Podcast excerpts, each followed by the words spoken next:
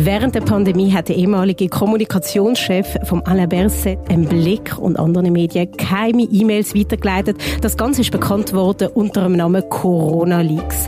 Am Freitag hat es eine Pressekonferenz gegeben von einer Kommission, wo die WikiLeaks untersucht haben und was dabei rausgekommen ist und was das mit dem Berset, seinem Rücktritt zu tun hat, das besprechen wir heute. Ihr hört hinter den Schlagzeilen der aktuelle Podcast von CH Media. Mein Name ist Joel Weil und bei mir heute unser Chefredakteur Patrick Müller. Hallo Patrick. Hallo Joel. Das ist ja unsere große Geschichte von unserem Medienhaus während der Pandemie, die Corona-Leaks. Ja, eigentlich nach der Pandemie. Es ist schon durch gewesen. Und im Januar, also vor bald einem Jahr, äh, haben wir publik gemacht, dass während der Pandemie enorme Informationsaustausch zwischen dem Vorzimmer von Alain Berset und dem Hausringe stattgefunden hat. Genau, zwischen dem ehemaligen Kommunikationschef Peter Launer und dem Ringe-CEO Mark Walder. Was ist denn damals in diesen E-Mails, was ist dort korrespondiert worden? Ja, wir haben E-Mails abgedruckt und es ist jetzt durch die GPK-Untersuchung auch bestätigt worden. Die sind echt, die E-Mail. Ein Informationsaustausch zwischen dem Peter Launer, Kommunikationschef vom Herr Berse damals während der Corona-Pandemie, zehn Jahre lang sind Kommunikationschef, sehr eine wichtige Vertrauensperson für ihn, und der Mark Waller, dem Chef von Ringe, wo in der Schweiz vor allem bekannt, den Blick rausgeht. Der Mark Walder hat ja damals im Rahmen von Journalisten gesagt, er wäre froh, wenn Folgendes im engeren Kreis bleibt. Sie wollen die Regierung unterstützen durch ihre Berichterstattung. Und das vom Blick, das hat ja damals schon sehr äh, aufgewühlt. Ja, das hätte ja nicht sollen auf, äh, auskommen. Es war ein Video, gewesen, wo er äh, gesagt hat, eben, das ist ja unter uns, im kleinen Kreis, bitte nicht publik machen. Und das hat natürlich irgendwo solche verschwörungstheoretische Kreise dazu bewogen, zu sagen, ah, die stecken alle unter einer Decke. Ja, man kann es auch nicht fübeln. Nein, ich, also es war ein Fehler. Gewesen. Ich glaube auch tatsächlich, dass das äh, Ringier, der Konzern selber, hat nachher auch das entsprechend kommentiert. Das war vielleicht nicht so eine geschickte Äußerung. Gewesen.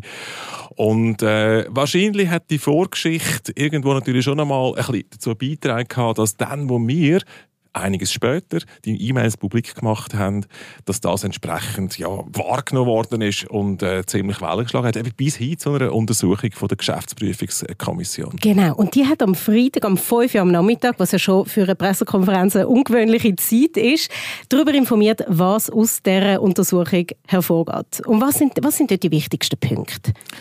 Ja, äh, die haben einerseits untersucht generell, was ist aus dem Bundesrat rausgetröpfelt während der Pandemie insbesondere. Sie haben zum Beispiel gesagt, bei 50 Bundesratssitzungen ist aus 38 Sitzungen etwas rausgelegt, also sehr ein hoher Teil, 38 von 50. Sie haben dann gesagt, von 500 Zeitungsartikeln, die sie untersucht haben, ist bei 200 äh, sind Artikel drin, die nur durch geheime geleakte Informationen so zustande kommen sind. Das ist so die generelle Erkenntnis. Und dann haben sie auch das Verhalten von Alain Berset bzw. von seiner Kommunikationsabteilung im Speziellen angeschaut. Dort muss man allerdings sagen, sind sie nicht wirklich weitergekommen als das, was wir schon im Januar geschrieben haben. Es hat sich immerhin bestätigt, dass die Kontakt zwischen dem Herrn Launer, Vorzimmer vom äh, Berse und Ringier, Konzernchef Walder, sehr intensiv sind. Die Kontakte haben stattgefunden, die sind bestätigt. Was aber nicht hat können erhärtet werden oder bewiesen werden, ist, dass es eine direkte Kontaktaufnahme zwischen Walder und Berse hätte und er hat offenbar angeblich das glaubt zwar niemand, Joel, aber ja, es gibt keinen Beweis dafür. Er hätte nicht gewusst, was denn genau aus seinem Vorzimmer, aus dem Kommunikationsbüro zu Ringier gegangen ist. Und äh, wie gesagt, also ich habe in Bern niemanden kennengelernt, der glaubt, dass der Herr Berse das nicht gewusst hat. Ich erinnere mich auch, dass er selber mal gesagt hat, dass er gar nicht so viel Zeitung liest und das wegen dem gar nicht so mitbekommen hat, wo ich auch sagen muss, ah... Ja, äh, das ist tatsächlich, also der Satz ist äh, in der Einvernahme gewesen. Er ist ja einvernommen worden, polizeilich in Zürich. Nach Sieben der, Stunden lang? Genau, und das ist protokolliert worden und wir haben ja auch äh, nicht nur äh, die E-Mails haben wir ja publik gemacht, sondern auch äh, aus dieser Einvernahme können berichten und dort hat er das gesagt, so ein bisschen als ja, Entlastungsaussage annehmen, nach dem Motto, ah, ich habe gar nicht mitbekommen, was da alles rausgegangen ist. Jetzt weiss man ja aber, dass der Alain Berset, und er ist ja ein brillanter Politiker, beim Auftritt, er hat einen Fotograf, der ihn auf Auslandreisen begleitet und so weiter, dass ihm eigentlich sein Bild in der Öffentlichkeit, das ist legitim, ja sehr wichtig ist, darum, dass gerade er nicht liest, was über ihn geschrieben worden ist, ist zumindest überraschend. Äh, überraschend oder auch vielleicht nicht so ganz glaubwürdig. Ja, also eben, der, der Punkt ist eigentlich, ähm, es hat, äh, ein, hat Indiskretionen gegeben, das ist, das ist jetzt eben sogar durch die GPK erhärtet, es hat die Kontakt gegeben.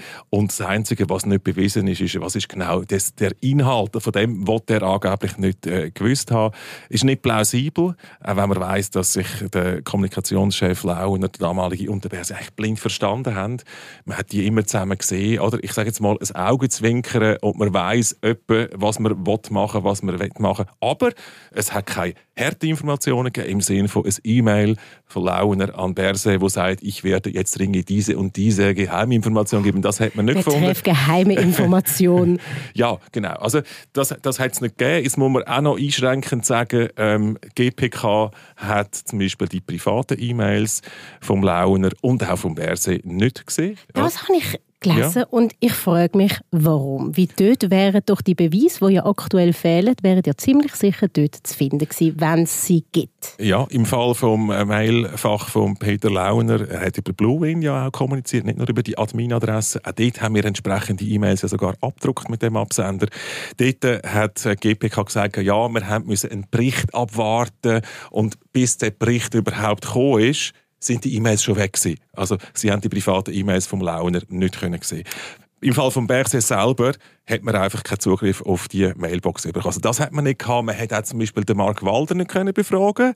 Er hat ihn nicht wählen. Er hat nicht wählen. Man hat ihn vorgeladen. Er ist eine zentrale Person in diesem Komplex. Er hat aber sich auf den journalistischen Quellenschutz berufen und keine Auskunft gegeben. Was bemerkenswert ist bei einem Konzernchef, das ist eigentlich nicht unbedingt das Gleiche wie ein Journalist. Ich kann also, sagen, er ist ja eigentlich als CEO nicht Journalist sondern Geschäftsführer. Äh, ja, also ich, möglicherweise hat er mal schon Interviews geführt und so, auch noch in seiner Eigenschaft als Konzernchef, aber er ist sicher nicht Journalist in dem Sinn, wie wir es alle verstehen. Aber eine GPK ist eine zahnlose Behörde, es ist nicht irgendein Justizorgan, äh, wo eben kann Leute vorladen kann, wie das eine Polizei kann oder äh, eine Justizbehörde könnte. Darum, ja, hat er das gute Recht gehabt, hier zu kneifen.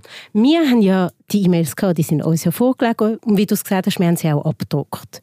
Ist ja. das kein Beweismaterial?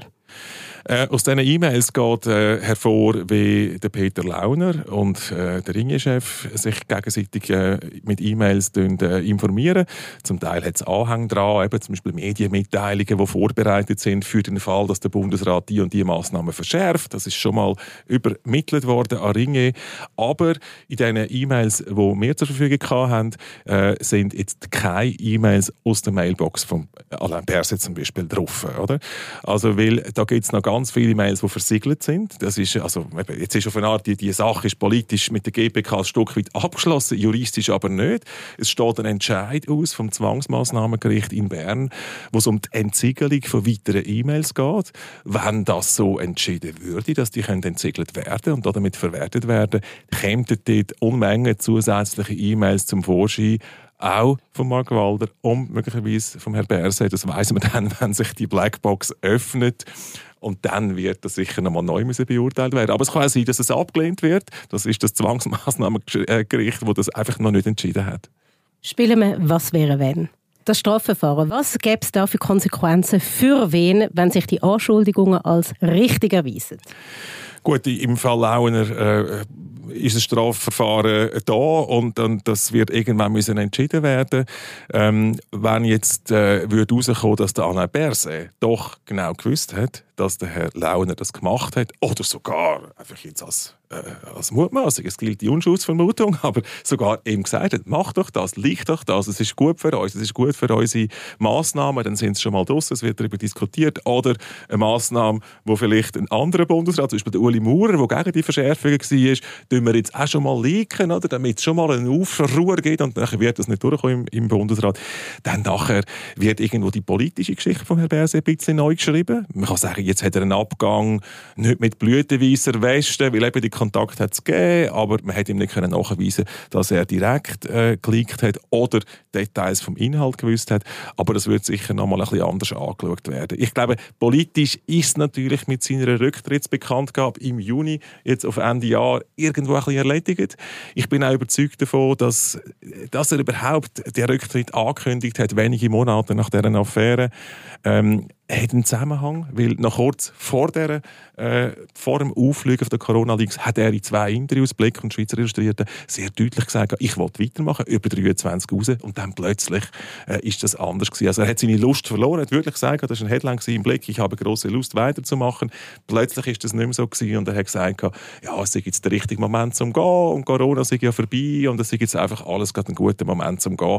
Das hat er noch wenige Monate vorher anders gesehen. Also für mich ist nicht so schuldig, ist das wäre zu weit. Aber es ist doch ein Indiz dafür, dass er er vielleicht jetzt einfach aus dem Schussfeld möchte draussen sein. Du hast gesagt, beim Bundesrat sind noch mehr Informationen rausgegangen. Das kommt ja auch aus der Kommission raus, dass aus verschiedenen Departementen, nicht nur aus dem Gesundheitsdepartement, an unterschiedliche Medien Informationen weitergegangen sind. Was weißt du über die verschiedenen Departements, bevor wir über die Medien sprechen kommen? Ja, also es ist äh, Indiskretionen sind im Bundesrat schon immer da gewesen. Oder? Es hat Phasen gegeben, wo das mehr gegeben hat. Es hat Phasen gegeben, wo das weniger gegeben hat. Es ist auch immer auch ein, ein Indiz dafür, wie ist das Klima und das Vertrauensklima im Bundesrat. Die GPK hat ja gesagt, es hat einen grossen Vertrauensverlust gegeben. Sie haben sich misstraut. Man hat sogar resigniert. Das ist wirklich gesagt worden von der GPK. Also man hat resigniert. Man hat wirklich nicht mehr gewusst, was kann ich wem sagen und man kann nichts dagegen machen. Aber wie kann denn im Bundesrat so arbeiten, wenn irgendwie gefühlt jeder da ein, ein Whistleblower ist äh, im Raum? Ja, also es erschwert enorm das Arbeiten. Also äh, zum Beispiel der Uli Maurer, eben, wo so ein der Antipode war zum Bergsen, wenn er in der Corona-Politik ganz eine andere Linie gefahren hat, was legitim ist. Also der Bundesrat ist ja dazu da, aus verschiedenen Meinungen irgendwo eine gemeinsame Linie zu finden. Bei ihm ist sehr vieles geleakt worden und dort nachweislich aus dem, aus dem Departement, äh, äh, vom Innendepartement, vom Herrn Berse. Ähm, aber ja, wie können die noch arbeiten? Ähm, der, der Maurer hat dann angefangen, selber die Berichte zu schreiben. Oder? Also du, du tust ja in der Regel deine, deine Stäbe und Experten und, und Spitzenbeamte involvieren. Du schreibst die Berichte nicht selber auf dem Computer, oder?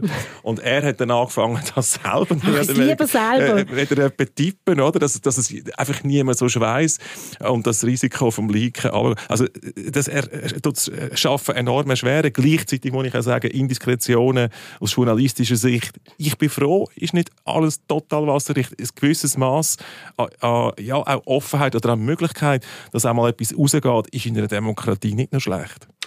Und jetzt, du, du, bist schon am Anschupfen äh, an verschiedene Medien. Ich habe es vorher gesagt, sind Informationen raus. Haben auch wir Informationen bekommen, bevor es draussen waren, mit denen wir hätten arbeiten können?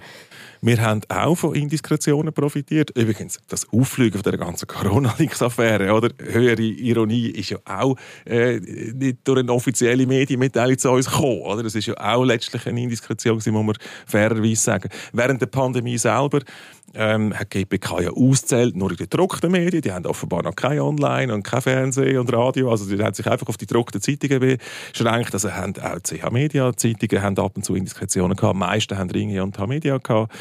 Ähm, aber ja, und man muss sich aber, äh, ich kann das jetzt natürlich nicht in jedem Fall, wo uns betrifft, äh, im Detail sagen, in dem Fall, wo ich auch persönlich Informationen bekommen habe, die unter dem Titel Indiskretionen können laufen können, ist es nicht so gewesen, dass man irgendwie einfach im Briefkasten am Morgen oder im Mailpostfach mit anonymem Absender einfach so fixfertige Informationen hat, sondern das kommt durch Kontakt zustande. Also durch Gespräche, durch Treffen, vielleicht auch sogar eben ohne elektronische Spuren. Vielleicht ist es sogar mal so, dass sich jemand leicht verplaudert und wir haben ja durch Kontakt äh, als Journalisten. Also ja, auch wir haben äh, äh, Leaks gehabt, die wir haben können aufgrund von diesen Geschichten bringen. Das ist richtig. Haben wir im im ersten UG vom Bahnhof Aarau den Informanten getroffen, oder? Ja, also wenn, wenn man recherchiert, muss ich schon sagen, ist äh, der, der, physische Kontakt ist immer noch äh, absolut unersetzlich. Also von Deep Throat oder geht bis zu kleineren, äh, lokaleren Geschichten. Ich glaube, die Leute sind auch bewusster geworden, dass halt alle elektronischen Spuren äh, potenziell heute können irgendwo nachgewiesen werden oder? Bis das da, aber das ist ja vielleicht im Fall auch einer Bersenwald, muss man auch sagen, da ist es ja nach wirklich unvorsichtigsten Art gemacht worden. Das sind Mails aus der Bundesverwaltung, eben auch zum Teil über das private Account, als wäre eine Bluewin-Adresse irgendwo äh, unter, unter einem Schutz, wo dann äh, militärischem Schutz, oder? Das kann, da gibt ja noch schon Mitarbeiter in der, beim Provider, die das vielleicht sehen. Also die Unvorsicht wundere ich mich schon. Und was man vielleicht im Alain Berset muss gut halten, dass er wahrscheinlich da ein Profi ist, zumindest sind bis jetzt keine schriftlichen E-Mail-Spuren bei ihm vorgekommen. Wie gesagt, es steht noch ein Gerichtsentscheid äh, offen. Er hat ganz bestimmt auch, so wie Journalisten, mündlich kommuniziert. Ich weiß auch, und das ist ja auch, es geht aus den vorbereitenden äh, E-Mails hervor, da hat es auch immer wieder Kontakt zwischen Walder und Berse. Ist auch a priori nichts Verbotenes. Das sind Leute, die sich auch können und austauschen und dass man vielleicht einmal noch rasch äh, bei einem Apero sich etwas zuflüstert, eine kleine Vorinformation gibt, das ist per se noch nicht ein Skandal. Was wahrscheinlich schon da jetzt einfach schon spe speziell ist, ist das Ausmaß vom Informationsaustausch, die Systematik und eben auch die Flughöhe. Ein Bundesrat und ein CEO nicht irgendwie, also mutmaßlich, oder was das Mündliche betrifft, und nicht irgendwie einfach subalterne. Was sagt dann der Blick zu der PK, die am Freitag stattgefunden hat? Ja, sie haben eigentlich sachlich berichtet, äh, was rausgekommen ist dabei, oder? Ähm, und äh, sie haben ja kurz voran haben sie eigentlich noch berichtet, eher darauf spekuliert, dass man äh, mehr nachweisen kann der Blick, ähm, wo da im Zentrum einfach Turm steht, weil er die bekannteste Zeitung ist aus dem Ringe Verlag und wenn er relativ wohlwollend über im Bergse seine Politik geschrieben hat, ähm, ist sicher im Januar im Fokus gewesen. Sie haben dann auch mal geschrieben, wir sind total unabhängig, oder? Also wenn es da irgendwie Kontakt gab zwischen dem Walder und dem Bergse Departement, dann nachher, wir sind da irgendwie völlig unabhängig vom CEO was natürlich auch niemand geglaubt hat. Oder? Das ist ja auch klar. Äh, jeder, der die Verhältnisse kennt, man redet auch dort miteinander. Und vielleicht wird nicht einmal ein Mail weitergeleitet, vielleicht aber auch das. Ähm, aber dass die Informationen fließen, auch äh, verlagsintern, das ist normal. Und da kann man auch nicht unbedingt sagen, äh, wir sind da völlig unabhängig vom CEO. Der Tagi gehört ja auch zu den Zeitungen, die angeblich so Informationen bekommen hat. Macht man sich als Medienhaus strafbar auf irgendeine Art und Weise in dem Zusammenhang? Ähm, Indiskretionen sind nicht per se strafbar. Es kommt sehr auf den Inhalt äh, äh, drauf an. In dem Fall ist nicht im Vordergrund nach meinem Wissen, dass jetzt Medien da strafrechtlich belangt würden. Ähm, es ist eher ein Problem halt dort, was rausliegt. Oder? Das, das kann natürlich Amtsgeheimnisverletzung sein. Das ist ein Teil von, von der Untersuchung jetzt im Fall Launer. Oder? Ist das eine offizielle Amtsgeheimnisverletzung? Medien haben sicher auch immer das Gefahr von, von Risiko. Oder? Ich habe also noch lustige Episoden. Oder? Also ein paar wenige Tage äh, nachdem wir das publiziert haben, höre ich im Radio, dass jetzt gegen Schweiz am Wochenende und mich und der Kollege Francesco Benini da demnächst ermittelt wird, dass da wahrscheinlich oder ein Sonderermittler gleich wird auftauchen bei uns. Oh, wenn du mit der und dein Büro am Raum ja, bist, dann weiss ich, was passiert ist. Und, und x Artikel, Joel, hat es in allen möglichen Zeitungen, dass da nächstens ein Sonderermittler werde unsere Leaks untersuchen, oder? Also das, was wir publik gemacht haben, nicht das, was Ringe. Und wie hat das können so weit kommen? Ich bin in dem Sinn immer ruhig gewesen, oder ruhig geblieben, wenn ich gewusst habe, äh, der Quellenschutz ist extrem gut gewährleistet. Aber wenn du das dann so hörst und liest, denkst du, aha, ja, jetzt kommen wir jetzt nächstens und muss sagen, bis zum heutigen Tag null und nichts. Keine einzige Anfrage, keine einzige ähm, Durchsuchung, gar nicht, oder? Ich raus, dass dich das sehr erstaunt. Ja, ich bin eigentlich froh, weil das wäre unangenehm, aber wenn es anders wäre oder anders gewesen wäre, äh, ich, äh, eben, ich habe ich hab meine Prinzipien vom, vom, vom Quellenschutz und, und meine Vorsicht, oder? Aber ähm, es ist eigentlich erstaunlich, äh, was da alles angekündigt worden ist. Auch der andere Sonderermittler Marti ist dann plötzlich nicht mehr im Amt gewesen. Jetzt kommt die GPK. Es ist schon gut schweizerisch irgendwo, wie soll ich sagen? Das ist auch noch beruhigend. Wir sind kein Polizeistaat, oder? Und ich meine, die haben ja in der GPK haben die einfach Zeitungsartikel auf Papier analysiert. Ich glaube 500. Oder? Eben nicht einmal Online-Artikel, nicht einmal Fernsehbeiträge, geschweige denn irgendwie Leute äh, intensivst befragt. Jetzt ähm, eben, der Mark Walder ist nicht einmal gekommen, der wäre ich Es ist schon auch irgendwo alles ein bisschen ja, laienhaft, oder? Wenn es so schlimm wäre. ich sage Wischiwaschi. Ja, ja weißt, wenn es so schlimm wäre, wie es zum Teil gesagt worden ist, oder? Der Alain Berset hat einmal am Rand vom Lauberhornrennen gesagt, oh, das ist also ganz schlimm, was da äh, Schweizer machen, dass das ausgekommen ist und so. Und ich dachte, okay, der, der schickt nächstens irgendwelche Polizisten auf uns. Und am Schluss wird es dann in der Schweiz gleich nicht so heiß gegessen. Ja, am Ende vom Tag, wenn wir sagen, von Seiten öffentlichem Interesse, wäre es ja schon wünschenswert, wenn mal irgendjemand auftauchen würde und mal fragen würde, ob sie die E-Mails können anschauen und das Beweismaterial und ein bisschen mit dir über Quellen reden, unabhängig davon, ob du es erzählen willst oder nicht. Ja, also Indiskretionen haben halt wirklich äh, zwei Seiten. Oder? Ich begreife, aus Sicht von einer Behörde, vom Bundesrat, muss man das absolut vermeiden, weil es, eben, das haben sie ja gesagt, jetzt, es untergrabt das Vertrauen, es macht Zusammenarbeit äh, schwieriger, man muss sich können vertrauen in einer Kollegialbehörde. Andererseits in einer Demokratie, ähm, dass man auch die Möglichkeit hat, selbst als Bundesrat oder als höherer Beamter einmal etwas an ein Medium weiterzugeben, ist auch etwas Gesundes in einem System von Offenheit und von einer Demokratie. Oder ich glaube, bei Diktatoren darf es keine Leaks geben, sonst gibt es Tote. Und in einer Demokratie gibt es Leaks und es ist okay. Oder? Und wiederum, was das Leak betrifft, wo wir selber ausgenutzt haben, indem wir das publik gemacht haben, die Affäre, muss ich sagen, ist auch äh, legitim. Ich finde das auch noch, jetzt richtig haben wir das gebracht. Man sollte wissen, wie das läuft in so einer Pandemie zwischen einer Behörde, einem Departement und einem grossen Medienhaus. Es steht einfach im Raum, dass man äh, Informationen bekommen hat und dann entsprechend wohlwollend berichtet hat. Oder? Und eben, wie du gesagt hast, ganz am Anfang, wenn sogar noch der CEO in einem Video sagt, wo nicht sollte rauskommen, ja, wir wollen die Regierung unterstützen und so weiter. Ich bin dafür, dass die Medien eine kritische Distanz haben zu der, zu der Regierung, dass sie sich auch gegenseitig ein bisschen beobachten und überwachen. Ich glaube, vierte Gewalt ist ein bisschen der Begriff für das. Und äh, darum, also Leaks, Indiskretionen haben auch irgendwo eine heilsame Wirkung für die gegenseitige Kontrolle. Das machen wir Medien ja am allerliebsten. Immer schauen, was beim anderen nicht so gut läuft. ja, ja, das ist, äh, das ist manchmal eine Gefahr, dass dann nachher irgendwie die Selbstkritik der Journalisten fängt. Aber gerade in dem Fall, muss ich sagen, haben die Medienhäuser äh, das gar nicht schlecht gemacht. Oder? Also, auch der Blick hat übrigens über den Fall auch dann durchaus berichtet. Also, man kann sagen, das Schweizer Mediensystem in dem Fall hat er eigentlich ziemlich viel Transparenz geschaffen. Ach, ich finde, obwohl es so viel Schwurbel dann wieder äh, ja, äh, aufleben lässt. Und ich kann es wirklich, wirklich nicht verübeln. Also ich finde, wenn man, wenn man liest, dass eine Zeitung, äh, vor allem eine der grössten Zeitungen in dem Land, sich aktiv entschieden hat, sich auf die Seite von der Regierung zu schmeißen, dann kann ich es im Fall Kritiker fast nicht verübeln. Ja, also ich sehe das auch so, äh, es ist nicht die Rolle von der, von der Zeitungen, äh, Regierung per se zu unterstützen. Es kann immer wieder Themen geben, wo man das fallweise macht, aber so quasi von oben verordnet, das passt nicht zu unserem System. Ich glaube, einfach noch als, ähm, wie sich jetzt die nicht können wehren in dieser Sendung, vielleicht gleich einfach noch die Überlegung, es ist schon ganz am Anfang von der Pandemie natürlich einfach für alle eine neue Situation gewesen. und man hat irgendwie das Gefühl gehabt, wenn nicht alle zusammenstehen und jetzt wirklich die Regierung unterstützen, dann nachher äh, führt das zu äh, Situationen, wie man sie im Ausland in Bergamo zum Beispiel hatte. Also es ist jetzt sicher eine außerordentliche Situation gewesen, wo vielleicht auch Medien einfach zu wenig kritisch gewesen. Und erst im Nachhinein ist dann auch, nicht nur übrigens bei Ringe, ist mir einem auch bewusst worden, hallo, wir sind immer noch Demokratie und in einer Pandemie gibt es gewisse Abläufe und demokratische Prozesse. So es eben genau nachher an diesen Vorschub leisten, was passiert ist, wo sagen, wir sind in einer Diktatur. Nein, wir sind eben gerade nicht in einer Diktatur. Man kann bei uns alles kritisieren, es wird alles hinterfragt und die Medien hinterfragen die Regierung und auch die Medien selber. Dankeschön für deine Einschätzung, Patrick. Und falls die Polizei anläutet, du sie Anfang Woche dann bestellen, da bin ich dabei, wenn es passiert. Das war es mit «Hinter den Schlagzeilen», der aktuelle Podcast von CH Media. Mehr Podcasts findet ihr unter chmedia.ch slash podcasts. Und wenn euch die Folge interessiert hat, dann abonniert uns doch und wir hören uns künftig häufiger. Ich danke euch vielmals, dass ihr dabei gewesen und sage bis zum nächsten Mal.